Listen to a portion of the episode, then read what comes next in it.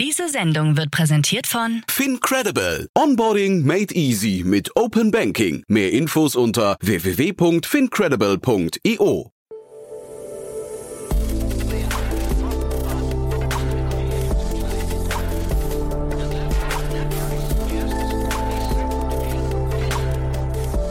Startup Insider Daily. Herzlich willkommen zu Startup Insider Daily. Mein Name ist Jan Thomas und ja, heute sprechen wir mal wieder über einen Exit. Ich habe gesprochen mit Marlena Hien. Sie ist die Co-Gründerin von Bears with Benefits. Ein mega cooles Thema, muss ich sagen. Müsst ihr euch so vorstellen, Gummibärchen, das Ganze kombiniert mit Nahrungsergänzungsmitteln und das Ganze dann noch für Frauen. Dass das ein Markt ist, hätte ich auch nicht gedacht, aber das Ganze wurde gerade verkauft an den französischen Marktführer, an die Havea Group. Ich hoffe, ich spreche das richtig aus. Und das Tolle daran ist, das Unternehmen ist auch noch gebootstrapped. Das heißt, den beiden Gründerinnen, auch noch toll, zwei Gründerinnen, darf man auch nicht vergessen, den beiden hat bis zum Schluss noch die gesamte Firma gehört. Die haben ihren Umsatz jedes Jahr verdreifacht und wir haben jetzt im Gespräch einfach mal die gesamte Unternehmenshistorie Revue passieren lassen, haben über die Fehler gesprochen, die gemacht wurden. Das waren zum Glück nicht so viele, aber vor allem auch über die Learnings und haben natürlich auch einen kleinen Ausblick gewagt, wie es jetzt weitergeht und was so die nächsten Herausforderungen sind. Also ein super cooles Gespräch. Deswegen lange Rede, kurzer Sinn. Jetzt kommt gleich Marlena Hien, die Co-Gründerin von Bears with Benefits. Werbung. Hi, hier ist Nina, Content Managerin bei Startup Insider. Suchst du deine nächste große berufliche Herausforderung? Dann melde dich bei uns. Wir suchen aktiv nach neuen Teammitgliedern, die Startup Insider zum führenden Informationsmedium der deutschsprachigen Startup-Szene machen wollen. Aktuell suchen wir Sales Manager, Customer Success Manager, Finanzmanager sowie Werkstudenten in den Bereichen Sales, Product und Content. Aber auch wenn keine passende Stelle dabei ist, melde dich trotzdem bei uns. Wir suchen immer nach leidenschaftlichen Menschen, die mit Startup Insider Großes bewegen wollen. Also, um mehr zu erfahren und dich zu bewerben, geh jetzt ganz einfach auf startupinsider.de/slash insider. Startup Insider Daily. Interview. Sehr schön, ich freue mich. Marlena oder Lena Hien ist hier, Co-Gründerin von Beers with Benefits. Hallo Lena. Hallo, freut ja. mich, dass ich da sein darf. Ja, freut mich, dass wir sprechen und erstmal, ich muss sagen, herzlichen Glückwunsch. Das ist ja phänomenal bei euch. Ja, vielen Dank. Wir freuen uns auch sehr. Man darf gratulieren, ne? Man darf, ja, ja absolut. Cool. Denn wir sprechen über einen Exit. Ja, leider muss ich sagen, in Anführungszeichen leider in, einem Bereich, den ich nicht ganz so gut verstehe. Deswegen musst du mich mal so ein bisschen durchführen. Ich habe mir natürlich auch eure Webseite, euer Sortiment angeguckt, aber erzähl doch vielleicht mal, was ihr macht und auch nimm uns mal ein bisschen zurück in die Anfangstage. Warum habt ihr das überhaupt gestartet? Ja, gerne. Also wir machen ähm, die Bears with Benefits, also Gummibärchen mit gewissen Vorzügen. Das sind Nahrungsergänzungsmittel ähm, in Form von Gummibärchen, also das, was man sonst als Pillen, Pulver oder Tropfen einnehmen würde, eben in der Form von Gummibärchen. Und das hauptsächlich für Frauen, also die Frauengesundheit. Mhm. Deswegen habe ich gesagt, ich kann da nicht, nicht so viel zu sagen, ja. weil ich habe gesehen, ihr seid eigentlich, also ihr lauft sogar unter Femtech, habe ich gesehen. Ähm, erzähl mal, wie kamt ihr denn da drauf? Weil das ist für mich überhaupt nicht naheliegend, wie man sowas gründet. ähm, für uns war es total naheliegend, weil es total aus unserer Lebenswelt kam. Also so typisch dem eigenen Problem, das man äh, versucht zu lösen. Meine Co-Founderin, die Laurence und ich, ähm, wir haben beide in der Agentur vorher gearbeitet, waren sehr viel im Bereich Markenentwicklung unterwegs. Und so als äh, berufstätige Mütter, da bleibt die gesunde Ernährung ähm, auch oft gerne mal auf der Strecke, so im, im Alltagsstress. Die Folgen sind dann meistens Müdigkeit, die Haut wird schlechter, die Haare fallen aus. Und ähm, wir haben eigentlich selbst äh, vergebens nach einem Supplement ähm, gesucht, ähm, das sich irgendwie leicht in den Alltag integrieren lässt, das eine, eine positive Einnahme hat, wenn man, das kennt vielleicht jeder, wenn man sich mit Nahrungsergänzungsmitteln auseinandersetzt, ähm, da mal was nimmt. Das fühlt sich immer ein bisschen an wie bittere Pille, also wie Medizin. Ähm, man fühlt sich eigentlich kränker und nicht gesünder und ähm, dementsprechend bricht man dann schnell ähm, die Einnahme wieder ab. Und da haben wir in den USA diesen riesigen Trend gesehen, der Gummibärchen als Trägermedium. Gummibärchen, was total Positives aus der Kindheit, ein kleiner Treat im Alltag und das fanden wir toll. Und da gab es auch schon ein paar tolle Brands, die sich da etabliert hatten. Und dann haben wir gesagt, okay, mit, mit, mit unserer Historie aus der Markenentwicklung, ähm, aus dem Konsumgüterbereich, äh, das ist doch jetzt mal was, wo, wo wir einfach mal was probieren können. Selbst eine Marke entwickeln, eine sehr digitale Brand entwickeln. Also das, was, was uns immer gestört hat bei den Konsumgüterriesen, für die wir auch gearbeitet haben, äh, dass das nie digital gedacht war, ähm, das wollten wir einfach mal machen. Und ja, fairerweise, wir haben diese Company überhaupt nicht auf dem, auf dem Reißbrett geplant, sondern haben das echt so Step by Step gemacht. Dachten, das ist jetzt mal so ein kleines Passion Project nebenher. Da können wir mal auf Amazon starten, gucken, Aha. was passiert, ob die Leute das so annehmen. Ja, und so haben wir die, die Brand entwickelt. Ähm, das erste Produkt ähm, gesourced, ein Haut-Haare-Nägel-Produkt. Das kam auch so aus den USA, der Trend, ähm, wirklich ähm, ähm, komplex für Haare eben auch. Und haben das auf Amazon gestellt vor vier Jahren. Und, und, und beschreib mal den Moment, also auf Amazon gestellt, das klingt jetzt nochmal, also den Schritt kann ich noch verstehen, ähm, aber was, was ist dann passiert? Also äh, ging das dann sofort los oder war das auch, war das am Anfang noch schwierig und ihr wusstet gar nicht, ähm, wohin die Reise geht? Ähm, es ging eigentlich direkt los, tatsächlich. Also ich glaube, wir haben so mit unserer Expertise aus dem Digitalmarketing auch intuitiv viel richtig gemacht, was so Keywords angeht, was die Product Detail Page angeht, was die richtigen Bilder angeht, das Packaging selber, das eben wirklich extrem digital gedacht ist, dass wir so entwickelt haben, dass es auf kleinsten mobilen Screens funktioniert auf so einer ähm, äh, Search Overview Seite. Ähm, genau, und das hat sich eigentlich aus dem Stand raus ganz gut verkauft. Ähm, so ein paar, paar Dosen am Tag. Irgendwann hatten wir so 20, 30 Dosen am Tag Baseline. Also das war echt schon super. Ähm, und dann, was für uns aber eigentlich alles verändert hat, war dann ähm, Douglas mit dem Startup-Wettbewerb, den die bis heute veranstalten. Mhm. Beauty Futures heißt der heute. Den gab es damals zum ersten Mal. Ähm, da haben wir uns dann einfach mal beworben, so mit dem ersten kleinen Business Case, den wir eben hatten und haben den gewonnen. Und ähm, ja, da wurden wir von über Nacht sozusagen in allen 500 Douglas-Filialen gelistet in Deutschland ähm, und auch im Online-Shop, haben so ein bisschen PR-Begleitung auch bekommen von Douglas und das ähm, ja, war dann schon unser Durchbruch als Brand. Das heißt, diese Wettbewerbe, diese Gründerwettbewerbe, die machen schon Sinn demnach, ja? Für uns hat es total Sinn gemacht. Ähm, ich glaube aber auch, es hat gut gepasst damals mit Douglas. Die haben mhm. selber diese Kategorie Beauty Food, also ah. Nahrungsergänzungsmittel ähm, für Schönheit, für Schönheit von innen gerade aufgemacht. Das mhm. heißt, das war auch wirklich in den Stores ein schönes Regal mit anderen Brands auch drin. Äh, also es muss natürlich immer ein bisschen zur richtigen Zeit am richtigen Ort sein, aber für uns hat das unglaublich gut funktioniert, ja. Mhm. Der Jan Mitschaiker von HV Capital hat hier mal äh, gesagt, so ein Satz, der mir hängen geblieben ist, ähm, es ist relativ leicht als Startup bei, ich weiß nicht, äh, Supermärkten und so weiter in den Regal, ins Regal reinzukommen, aber die größere Kunst ist drin zu bleiben. Wie war das bei euch? Würde ich total zustimmen. Also da gibt es Ups und Downs. Ähm, bei Douglas sind wir durch den Wettbewerb einfach reingekommen. Mhm. Ähm, viele andere folgten dann. Wir sind heute bei Rossmann, bei DM, bei Müller. Bei DM beispielsweise musst du erstmal eine, eine Testlistung machen. Da kommst du auf so einen Thementisch, heißt das, ähm, ganz offiziell. Ähm, musst beweisen, wie gut du in vier Wochen verkaufen kannst und erst dann kannst du überhaupt in eine langfristige Listung übergehen. Und ähm, ja, ich würde zustimmen. Also die müssen auch alle schauen, was sie mit ihrem begrenzten Shelf Space machen. Ähm, das heißt, wenn du nicht verkaufst, wirst du da auch wieder wieder rausgehen müssen, früher oder später. Mhm. Also es ist schon die Kunst zu bleiben. Mhm. Und jetzt hast du vorhin schon mehrfach Branding und Marke und dann auch digitale Marke äh, erwähnt, aber erzähl mal ein bisschen über eure Marke. Also äh, der Name ist ja irgendwie sehr griffig, finde ich. Ne? Die ganze Marke kommt sehr sympathisch rüber, aber wie seid ihr da vorgegangen? Ja, genau so. Also wir wollten natürlich einen, einen Brand-Namen, ähm, der, der catchy ist. Das ist immer schön, aber wir haben auch von Anfang an entschieden, dass diese Brand, die kennt ja noch keiner am Anfang, dass die jetzt ähm, gar nicht irgendwie groß ähm, auf dem Produkt ähm, ja, sichtbar ist, weil sie dann gar nicht hilft in dem Moment, sondern wir haben uns für diesen Bären entschieden, der halt sehr präsent ähm, auf dem Packaging drauf ist. Der ist sehr verspielt, ja, also das heben wir dann wieder auf durch äh, sehr viel Content im Hintergrund. Wir haben eine Ärztin mit an Bord, wir haben eine Ernährungswissenschaftlerin mit an Bord. Das heißt, wir versuchen dann schon von den Produkten her sehr ernsthaft zu sein, sehr viel Inhalte ähm, mitzugeben, ja, um da so ein bisschen die Balance zu schaffen zwischen einer sehr verspielten Marke im optischen oder auch einer sehr schönen weiblichen Marke im optischen ähm, und dann aber der Ernsthaftigkeit der Produkte und der pharmazeutischen Expertise auf der anderen Seite. Mhm. Was sind so die, ähm, ist, oder vielleicht ist das schon die Formel hinterher, um im äh, Supermarkt oder im, bei DM und so weiter dauerhaft aufzufallen? Also was du da so vielleicht noch Learnings, die du mitgeben kannst, weil es ist natürlich schon spannend, wenn ihr das jetzt geschafft habt und ähm, scheinbar da ja auch sehr, sehr großen Erfolg habt. Ne? Was sind so die Dinge, auf die man beim Packaging sonst noch achten muss? Also was für uns sehr wichtig ist und sehr gut funktioniert hat, ist, dass wir den Produktnutzen sehr stark hervorgestellt haben. Also wenn man sich ähm, diese Dose anschaut bei uns, dann ist ähm, jetzt mal ein Beispiel dieses unseres ersten Produktes, den Amazing Hair Vitamins, da ist das Wort Hair sehr, sehr groß, ähm, mhm. weil das ist der Nutzen. Du sollst sofort sehen, für was ist das? Ah ja, für Haare. Und das hat es auch anfangs unterschieden von vielen anderen Nahrungsergänzungsmitteln, die so Monovitamine verkauft haben. Mhm. Also ich kann, ich kann recherchieren und dann weiß ich, okay, Vitamine, die für für Haare wichtig sind. Das ist ein Biotin, das ist ein Zink, das ist eine Folsäure. Und dann musste ich mir das alles irgendwie selber zusammenkaufen. Und hier sehe ich, aha, das ist ein Komplex für schöne Haare. Das sticht mir sofort ins Auge. Das Vitamin, das Hauptvitamin ist auch nochmal drauf und gut lesbar mit dem richtigen Kontrast. Also das ist, glaube ich, schon wichtig, einfach zu sagen, hier, du hast ein Problem und das ist die Lösung dafür. Und das solltest du innerhalb von einer Sekunde verstehen. Mhm. Und mit wie vielen Produkten seid ihr jetzt im Handel tatsächlich? Also ich habe gesehen, ihr habt ja sehr, sehr, also es ist schon ein großes Produktportfolio bei euch auf der, auf der Website, aber sind die alle im Handel auch verfügbar?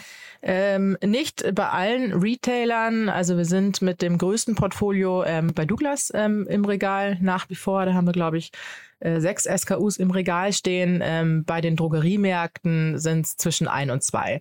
Und mhm. dort eben auch ähm, in, den, in den spezifischen Regalen. Also wir stehen im Haarregal. Das ist ein tolles Regal, weil es sehr, sehr hoch frequentiert ist. Das so, ja? Ähm, ja, okay. also bei den Shampoos und so weiter. Ja, ja, das ist immer ähm, im Erdgeschoss ähm, so auf der richtigen Ebene Aha. und sind eben nicht in diesem Nahrungsergänzungsmittelregal, diesen bunten, leicht angestaubten, das dann oft äh, im, im Keller ist. Ähm, mhm. Deswegen haben wir da eben auch viel Laufkundschaft und haben aber irgendwann gemerkt, gemerkt, klar, wenn wir in die Breite wachsen wollen mit dem Produktportfolio, und das war uns extrem wichtig, da auch, auch Nischen zu bedienen, ähm, dass wir das eigentlich nur im eigenen Online-Shop leisten können. Mhm. Und deswegen war das für uns auch der Schritt zu sagen, jetzt wollen wir auch D2C machen und uns darauf fokussieren. Und kannst du da mal dann eure Learnings äh, teilen, weil äh, genau dieses, dieses Spannungsfeld D2C versus, äh, versus Retail, das ist ja äh, sagen wir, eine Sache, die oft debattiert wird. Ähm, ich höre jetzt gerade raus, bei euch ist eigentlich der Retail so ein bisschen der, der Anfang vom Funnel, um euch kennenzulernen, aber dann geht es eigentlich auch dabei darum, euch äh, sagen wir, die Kunden auf die Webseite von euch zu locken, ne?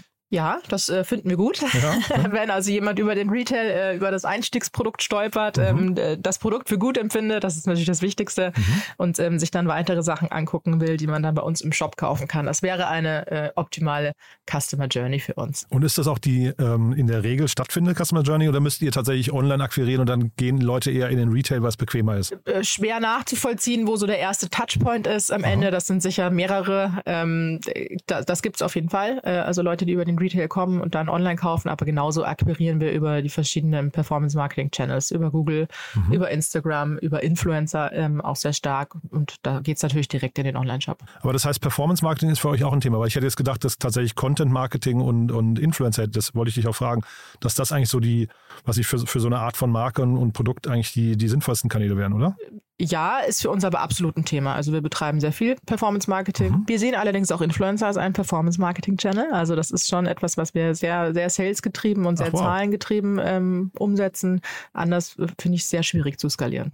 Kannst du das nochmal äh, vertiefen? Influencer als äh, Sales- oder Performance-Kanal äh, kenne ich so nicht. Ja, wir haben uns am Anfang schwer getan mit Influencer-Marketing. Ähm, da werden natürlich sehr hohe Preise inzwischen aufgerufen.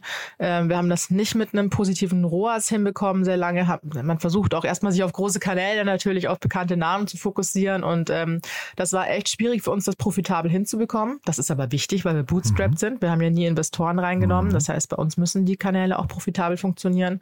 Und wir haben das eigentlich erst geknackt, Markt, als wir es wirklich als Performance-Channel angesehen haben, eher versucht haben, auf Masse zu gehen, also wirklich mit vielen Influencern zu arbeiten, exakt die Zahlen zu tracken, ganz viele verschiedene KPIs zu tracken und zu gucken, wer funktioniert für uns oder ist wenigstens ausbaufähig, ausbaufähig im ROAS, und wer nicht, mit dem kann auch nicht weiter zusammengearbeitet werden. Egal wie schön wir den Content finden, das muss am Ende ähm, äh, funktionieren und auch entsprechend verkaufen. Und das ist eigentlich die Art und Weise, wie wir vorgegangen sind. Sehr KPI und Zahlen getrieben und ähm, dann kann man das auch nach und nach skalieren. Mega spannend, ja. Und wenn du sagst hohe Preise, äh, sag, sag mal so ganz grob eine Range, ab wann macht äh, Influencer-Marketing Sinn und äh, äh, sag mal, wann ist es zu teuer schon?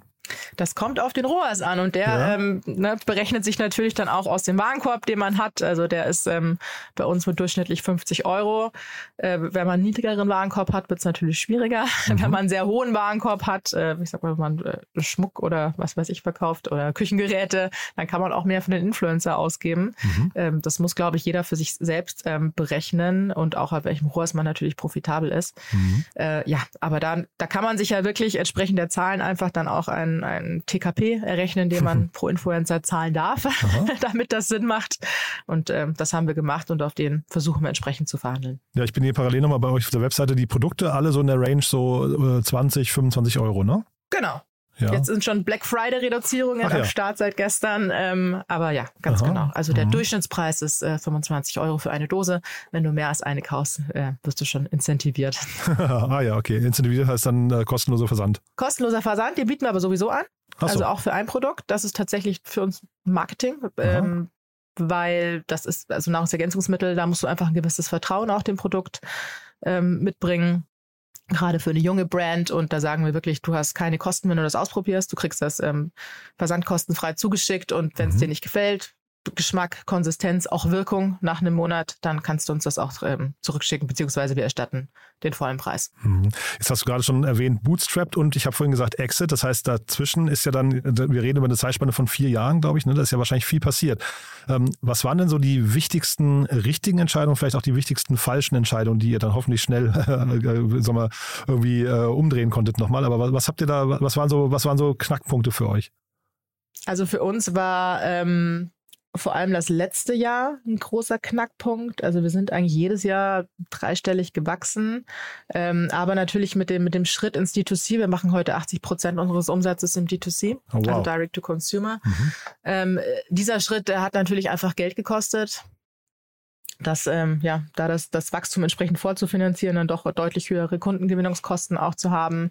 Das war auch der Moment, wo wir uns dann angefangen haben zu unterhalten mit Angels, mit VCs und so weiter. Mhm. Und ähm, wir haben uns am Schluss dafür entschieden, das weiterhin zu bootstrappen und Ach, irgendwie hinzubekommen.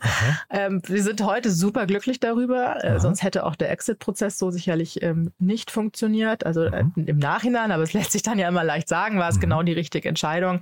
Aber ähm, gerade dieser Schritt von zweieinhalb Millionen Umsatz ähm, in 2020 auf dann letztes Jahr sechseinhalb Millionen, der war heftig. Also das alleine hinzubekommen ähm, und auch durchzufinanzieren, das, das war, glaube ich, so die härteste Schwelle. Ich finde es ja mega spannend, dass ihr mit ähm, Angels gesprochen habt und euch dann dagegen entschieden habt. Ähm, kannst du mal, also jetzt, wir wollen jetzt keine Angels im Namen, äh, namentlich erwähnen, aber vielleicht magst du mal kurz erzählen, was war denn der Grund, der euch dann doch wieder von diesem Kurs, von diesen Überlegungen abgebracht hat? Ja, ich glaube, wir hätten das schon gemacht, wenn wenn wenn, es mal so richtig gut gepasst hätte. Also manche haben uns abgesagt, manchen haben wir abgesagt, äh, manche hatten Non-Competes in irgendwelchen alten Verträgen Aha. und durften nicht. Ähm, es hat sich einfach irgendwie nie ergeben. Uns wäre extrem wichtig gewesen, jemanden zu haben, der viel Know-how ähm, mit reinbringt und äh, auch aktiv dann irgendwie ähm, unterstützt und eben nicht nur mit dem Geld das macht. Und ähm, das ist gar nicht so einfach. Da gibt's gar nicht so viele, die dann auch Lust haben, jede Woche ans Telefon zu gehen ähm, und da zu unterstützen. Mhm. Ähm, und ich glaube, das hat am Ende einfach nie gepasst. Ach ja. Total spannend. Und dann, ja. und dann, sind wir in der Zeit auch so rasend schnell gewachsen, mhm. dass sich da ja auch irgendwie alle zwei Wochen die KPIs und die, die gewünschte Bewertung verschiebt. okay. Aber das heißt, wenn du sagst, Wachstum vorfinanzieren, das ist dann auch eine Zeit, wo man vielleicht dann nochmal schlecht schläft, ja? Ja, absolut. Ja. Und das, das war auch irgendwann der Schritt, wo wir gesagt haben, vielleicht ist es jetzt richtig, ähm, sich nach Partnern umzusehen, auch mit einer Mehrheitsbeteiligung, mhm. ähm, weil das dann gewisse Größen erreicht, äh, auch allein schon in der Warenvorfinanzierung, mhm. äh, die man nicht mehr zu zweit tragen möchte. Mhm. Wie viele Mitarbeiter seid ihr eigentlich? Wir sind jetzt 25. Wow, das ist schon stattlich. Aber ich glaube, Nahrungsergänzungsmittel haben ja den großen Vorteil, sie haben relativ hohe Margen, ne? Richtig. ja, okay. Das heißt, also Warenvorfinanzierung, das, das geht dann vielleicht noch. Dann hast du gesagt, habt Performance Marketing, das ist dann auch gut steuerbar. Das heißt, eigentlich klingt das so 6,5 Millionen Euro, ähm, da bleibt auch ein bisschen was hängen. Ja, da bleibt was hängen. Ähm, kommt natürlich drauf an, was man dann so für Kanäle macht. Wir haben dann letztes Jahr auch internationalisiert, sind, ja. ähm, haben zwei neue ähm, internationale Märkte eröffnet mit Italien und Frankreich. Davon hat einer besser und einer schlechter geklappt. Ähm, das sind natürlich einfach Dinge, die viel kosten. Darf ich fragen, welcher hat besser funktioniert? Italien. Italien ist äh, ein ganz toller Markt für uns. Ähm, ist auch der zweitgrößte Nahrungsergänzungsmittelmarkt in Europa. Ähm, wir sind aber ein bisschen wie die Jungfrau zum Kind zu diesem Markt gekommen, weil wir äh, von Influencer aus Italien auf einmal die ganze Zeit angefragt wurden, ob wir nicht Produkte zur Verfügung stellen können. Aha. Und dann haben wir denen immer Produkte geschickt und dachten irgendwann, naja, es nimmt jetzt etwas überhand, weil die Leute kommen dann irgendwie auf den deutschen Online-Shop, das bringt überhaupt nichts. Dann mhm. sollten wir jetzt wohl Italien mal als ersten internationalen Shop mhm. wählen. Und Italien hat sich toll entwickelt, mhm. ist relativ schnell profitabel geworden, hat heute wirklich eine stattliche Größe direkt hinter Deutschland. Ähm, und dann sind wir zwei Monate später direkt auf Frankreich ähm, äh, gesprungen, beflügelt von diesem Erfolg. Mhm. Und äh, das hat sich deutlich, deutlich schwieriger dargestellt für uns als deutsche Brand. Äh, deutsche Brand aber, äh, Brand, aber ihr habt ja einen englischsprachigen Namen und da habe ich mich auch gerade gedacht, ob der in Frankreich so gut funktioniert, weil äh, Franzosen ja immer so ein bisschen Ressentiments haben eigentlich äh, gegenüber englischen, englischsprachigen Marken. Genau, so ist es. Die Produkte sind made in Germany, das hilft einem auch gar nicht mal so viel weiter in Ja. Frankreich. Ähm, es ist ein Markt mit, mit sehr hohen Marketingkosten, sehr hohe Influencerpreise auch beispielsweise, höher als in Deutschland. Ähm, also und es gab auch schon große Konkurrenten. Also es gibt ähm, zwei weitere große Firmen in dem Bereich, die französisch sind, äh, die den Markt auch schon relativ fest in der Hand hatten. Also das waren alles so ein bisschen Hindernisse in Frankreich und da ähm, ja. Das haben wir vielleicht ein bisschen schnell gemacht, wenn es jetzt um Learnings geht, die man anders machen würde. Und jetzt dieser Prozess Anbahnung mit Havea, ich hoffe, ich spreche sie richtig aus. Ähm, ähm, wie ist der gelaufen? Sind die auf euch zugekommen oder du hast gerade gesagt, ihr habt auch überlegt, äh, auf Partner zuzugehen. Waren die euer Wunschkandidat oder wie, wie vielleicht kannst du es da mal ein bisschen durch die Reise führen? Ja, also tatsächlich hat uns eine ähm, M&A-Beratung angesprochen Ende letzten Jahres. Ähm, das war Carl Square, ähm, das Team hier in München. Die begleiten eigentlich relativ viele Deals so im D2C-Bereich, also Mhm. haben auch Snox gemacht unter anderem, Oceans Apart, ähm, die erste Hello Buddy-Transaktion, also äh, ja, die, die ähm, Cases lagen auf jeden Fall auf dem Tisch ähm, und die haben uns überzeugt, ähm, dass es dieses Jahr jetzt der richtige Schritt sein könnte. Und dann sind wir eigentlich so Anfang des Jahres äh, in die Vorbereitung gegangen, haben einen Businessplan geschrieben, ein Investment-Memo geschrieben und dann ähm, ja, ist dieser Prozess, ich glaube Ostern, angestoßen worden. Aha. Ist das so ein typischer Weg? Das heißt, eine M&A-Boutique kommt auf äh, ein Gründerteam zu, überzeugt, dass es wäre der richtige Zeitpunkt äh, zu verkaufen. Ist das also, ich, ich kenne den, den Schritt zu wenig, aber klingt ja spannend. Ich glaube schon, dass das, also ne, die sind natürlich immer so on the outlook, ähm, Mhm. wer denn da in Frage käme jetzt gerade so, so größentechnisch. Ähm, deswegen, den gibt es bestimmt auch andersrum, den Mhm. Weg, aber ich würde jedem empfehlen, ähm, der nicht aus dieser M&A-Finanzwelt kommt, ähm, das mit einem Partner zu machen, mit einer Mhm. Beratung. Also das hat uns schon extrem geholfen. Also man Mhm. muss auch selber sehr, sehr viel Arbeit reinstecken, das ist klar, aber einfach diese Guidance zu haben ähm, und diesen ähm, strukturierten Prozess dahinter, das war für uns extrem wichtig. Mhm. Und dann will man ja immer mehrere Bieter, also es soll ja immer so ein Bieterrennen werden. Ne? War das bei euch auch so? Also äh, kriegt man da so einen geordneten Prozess, wo man hinterher sich auch mehrere potenzielle Käufer angucken darf? Ja, absolut. Also bei Ja. uns war es auch so, wir hatten mehrere Bieter, ähm, sind auch mit mehreren in die Due Diligence-Phase gegangen. Mhm. Das ist natürlich der Idealfall, Mhm. äh, weil man dann auch eine bessere Verhandlungsposition hat. Mhm. Ist sicherlich nicht immer so, aber ja, in unserem Fall war das so. Und ihr habt dann gemerkt, auf der Gegenseite war großes Interesse, ja. Also ich meine, der, der, das Marktsegment ist natürlich super spannend. Ähm, zeitgleich, vielleicht, also wir müssen jetzt nicht äh, über detaillierte Bewertungen sprechen. Ne? Ich weiß nicht, oder habt ihr einen Kaufpreis kommuniziert? Nee, habt ihr nicht, ne? Nee, haben wir nicht. Habt ihr nicht, ne? Aber äh, ihr, ihr seid ja sehr digital aufgestellt. Äh, hat man dann so Digital-Multiples oder hat man eher so FMCG ähm, Consumer Good äh, Multiples? Ja, das sind schon immer Consumer Good Multiples. Das ist natürlich immer die Frage, wie komplementär man dann auch ist. So, Ob Mhm. einen dann im Private Equity kauft, den ist es ja dann erstmal egal, was Mhm. du da gerade verkaufst. Oder wie jetzt in unserem Fall eben ein Stratege, ähm, zu denen wir sehr, sehr komplementär sind. Also Mhm. Havea, äh, Konsumgüterkonzern aus Frankreich, haben noch nichts im deutschen Markt. Das heißt, wir sind jetzt die ersten Deutschen, die dazu stoßen, haben noch nichts im D2C-Bereich, sondern wirklich eher klassische Retail- und Mhm. Pharmacy-Brands. Das heißt, wir sind wahnsinnig komplementär. Das passt einfach unglaublich gut. Die können Mhm. Dinge, die wir nicht können und andersrum. Ja, Das klingt so, als, als wäre das ein guter Fit, ja. Und das heißt, ja, ihr seid wahrscheinlich jetzt auch wirklich happy, oder? Wir sind total glücklich. Also das ist ein, ein richtig guter Fit, auch langfristig. Wir Aha. glauben, dass uns das auch wirklich nochmal noch mal weiterbringen kann. Mhm. Ähm, Havea aber selber nochmal Private Equity owned. Also das, das ist auch wirklich super. Wir hätten uns das überhaupt nicht besser aussuchen können. Und wie geht's jetzt weiter? Also das heißt, ihr werdet jetzt äh, eine Brand von Havea ähm, oder bleib, bleibt, ihr, bleibt die Brand einfach komplett unabhängig oder äh, ist auch eure neue Aufgabe dann im Havea-Konzern hier vielleicht Deutschland aufzubauen oder so? Ja, genau. Also wir bleiben als Brand schon unabhängig, bleiben hier in München. Loros und ich bleiben Geschäftsführerinnen auch. Das, das Team bleibt so, wie es ist. Mhm. Ähm, wir wollen natürlich weiter wachsen, auch mit der Unterstützung von HBA. Und ähm, gleichzeitig sollen aber schon wir auch als Team unsere Digitalexpertise in den Konzern einbringen, Mhm. äh, auch was andere Brands angeht. Ähm, genau, da so ein bisschen unterstützen. Sehr cool. Wofür darf man euch denn jetzt die Daumen drücken? Wofür? Ja, also was, was könnte schief gehen oder wo sagst du, ey, ne, das muss auf jeden Fall klappen? Ja, also wir hoffen mal, dass alles so weitergeht wie bisher. Aha. Ähm, ja, wir sind dieses Jahr nochmal 100 Prozent gewachsen. Ähm, Mhm. das, das, das würden wir jetzt gerne so fortschreiben, mehr oder weniger. Aha. Wir möchten auf jeden Fall nochmal andere Märkte angehen nächstes Jahr. Auf Frankreich nochmal einen Fokus legen, jetzt wo Aha. wir auch quasi französisch sind. Jetzt klappt es hoffentlich ein bisschen besser. Ähm, und uns dann aber auch nochmal andere europäische europäische Märkte vornehmen. Mhm. Weil diese, man hat ja immer dieses äh, kulturelle Integration, das ist wahrscheinlich bei euch dann jetzt erstmal nicht so ein Riesenthema, oder? Ich denke nicht, weil wir ja auch ähm, hier an einem anderen Standort Ja. sind. Äh, Die Mitarbeiter sind aber auch, gehen total mit, ähm, äh, sind auch wirklich, sehen alle die Chance, ähm, an dieser Transaktion jetzt auch weiter zu wachsen. Ähm, deswegen äh, sind jetzt echt alle mit an Bord und freuen sich. Und ja, wir hoffen, dass es da nicht zu Herausforderungen kommt. Mhm. Trotzdem nochmal die Frage, äh, wir versuchen ja immer so ein paar Learnings hier auch weiterzugeben. Ähm, Jetzt in diesem ganzen M&A-Prozess, gibt es da Learnings, die du teilen kannst, wo du sagst, das hätte man vielleicht anders machen müssen oder du bist froh, dass es so gelaufen ist? Also Dinge, die ihr wirklich auch in der Hand hattet, ne? Ja, genau.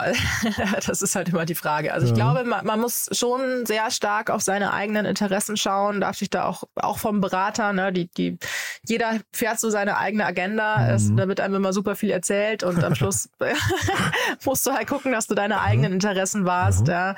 Ähm, Gerade so bei den PEs, ähm, die sind halt auch, das sind Sales-Talente, das sind alles sehr, sehr smarte Menschen, die erzählen irgendwie auch viel, wenn der Tag lang ist. Also ja, man muss sich da schon echt austauschen und alles sehr genau lesen, was steckt eigentlich Mhm. dahinter. Und man darf sich auch nicht von einer, von einer hohen Bewertung oder einem hohen Kaufpreis, der da zunächst mal steht, ähm, täuschen lassen. Ne, Manchmal stehen da Bedingungen dahinter, die machen das Ganze dann wieder relativ unattraktiv, Aha. vor allem so langfristig gesehen. Also da würde ich schon sagen, ja, immer mal wieder reflektieren, in sich kehren.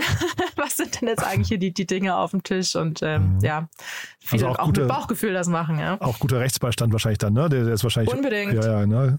Äh, Und du, jetzt nochmal vielleicht kurz auf die Business Angels, die ihr nicht hattet, ähm, weil die sind ja oft dann auch, die, die, weil du gerade von Beratern gesprochen hast, die sind ja dann quasi auch Berater in der Regel von den Gründerinnen und Gründern. Habt ihr dann andere Beratergremien gehabt? Habt ihr einen Beirat oder irgendwas in der Art? Oder wo habt ihr, wo habt ihr beide euch quasi Konsultationen geholt? Einen Beirat haben wir nicht. Ähm, wir hatten einen Angel, ähm, der am Schluss kein Angel geworden ist, aber, aber ein Berater geworden ist. Ach ja. Also mit dem, dem haben wir dann so eine Art Beratervertrag gehabt. Genau, Aha. also mit dem konnten wir uns abstimmen. Ähm, wir haben natürlich eine Rechtsberatung gehabt, Club und Partner, auch sehr stark im VC-Bereich unterwegs, ähm, die uns da auch nochmal beraten haben. Friends and Family, also jeder, der irgendwie in Frage kommt und sich mit dem Thema auskennt, da ja, kann man sich gar nicht genug Infos einholen. Und auch andere Gründer. Also Mhm. äh, es gibt ja irgendwie ein super Netzwerk, ähm, man unterstützt sich gerne gegenseitig und ähm, auch da hilft es total, einfach einen Outreach zu machen und zu sagen, hey, wollen wir da mal drüber quatschen eine halbe Stunde. Mhm. Und jetzt bleibt ihr erstmal noch dabei, wahrscheinlich auch so eine typische Earnout-Phase, äh, weiß nicht, zwei, drei, vier Jahre. Ne? Das heißt, vielleicht magst du mal gerade sagen, wie groß kann das jetzt werden unter euch noch? Du hast von neuen Ländern gesprochen. Ähm, wenn man jetzt permanent verdoppelt, äh, dann müsste es ja irgendwie so mal auf die 50 bis 100 Millionen irgendwann zugehen in den nächsten drei, vier Jahren. Ist das realistisch? Oder ist, gibt das der Markt gar nicht her? Ich denke schon, dass der Markt das hergibt. Also das ist nicht unrealistisch. Cool. Also wenn man in den, in den, in den USA gibt es äh, Brands, die für sich 300 Millionen Euro Umsatz machen, nur Aha. in den USA. Aha. ohne jetzt groß internationalisiert zu haben. Also ähm, per se gibt es der Markt absolut her. Ähm, gerade wenn man dann eben auch nochmal andere Vertriebskanäle wie Retail, wie äh, Pharmacies, Apotheken im Ausland eben auch angeht, ähm, kann man das schon machen. Aber man muss ja nicht jeden, jedes Jahr dreistellig wachsen. Irgendwann darf es ja dann auch ein bisschen runtergehen. Cool. Ja, ein bisschen erholen ist jetzt auch angebracht. Marlene, das hat mir großen Spaß gemacht. Also eine ganz, ganz spannende Reise, finde ich. Haben wir denn aus deiner Sicht was Wichtiges vergessen? Ich glaube nicht. Cool. Du dann lieben Dank, Glückwunsch nochmal und ja, wir bleiben mal in Kontakt. Ich würde sagen, wir machen mal vielleicht irgendwann ein Update, dieser ganze Integrationsprozess und so, vielleicht in einem Jahr oder so nochmal mal hören, was da vielleicht die Learnings sind. Ja, super gerne. Wir sind auch gespannt, was jetzt alles kommt. Cool, ich drücke die Daumen. Ja, Danke dir. bis dann. Ciao. Ciao. Werbung. Hi, ich bin Paul, Product Manager bei Startup Insider und hier, um dir kurz unser Podcast-Verzeichnis vorzustellen. Mit einer wachsenden Liste von bereits über 10.000 Episoden ist unser Podcast-Verzeichnis die größte Sammlung deutschsprachiger Podcasts rund um die Themen Unternehmertum, Technologie, Digital Marketing und mehr. Nutze jetzt die verschiedenen Filter, um Podcasts zum Beispiel nach ihrem Themenschwerpunkt, Gästen oder Erscheinungsdatum zu sortieren, damit du genau das findest, was dich interessiert. Also, wenn das was für dich ist, dann besuche jetzt ganz einfach unsere Plattform auf startupinsider.de slash insider. Startup Insider Daily. Der tägliche Nachrichtenpodcast der deutschen Startup-Szene. So, das war Marlena Hien, die Co-Gründerin von Bears with Benefits. Ein super cooles Gespräch, ne? Habe ich hoffentlich nicht zu viel versprochen. Wenn euch gefällt, was wir hier tun und falls ihr jemanden kennt, der oder die vielleicht gründen möchte, ich glaube, das ist genau die richtige Folge, die man mal weiterempfehlen sollte.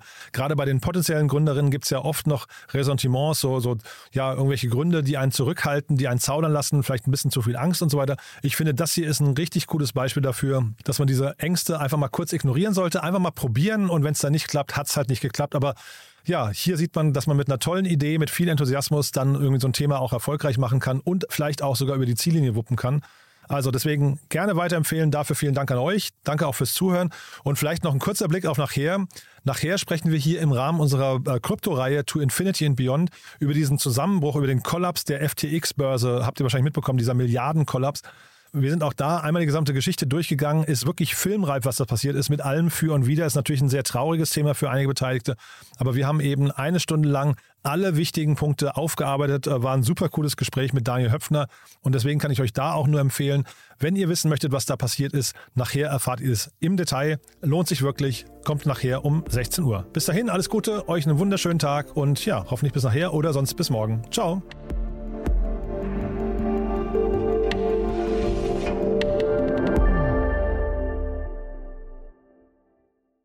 Diese Sendung wurde präsentiert von Fincredible. Onboarding made easy mit Open Banking. Mehr Infos unter www.fincredible.io.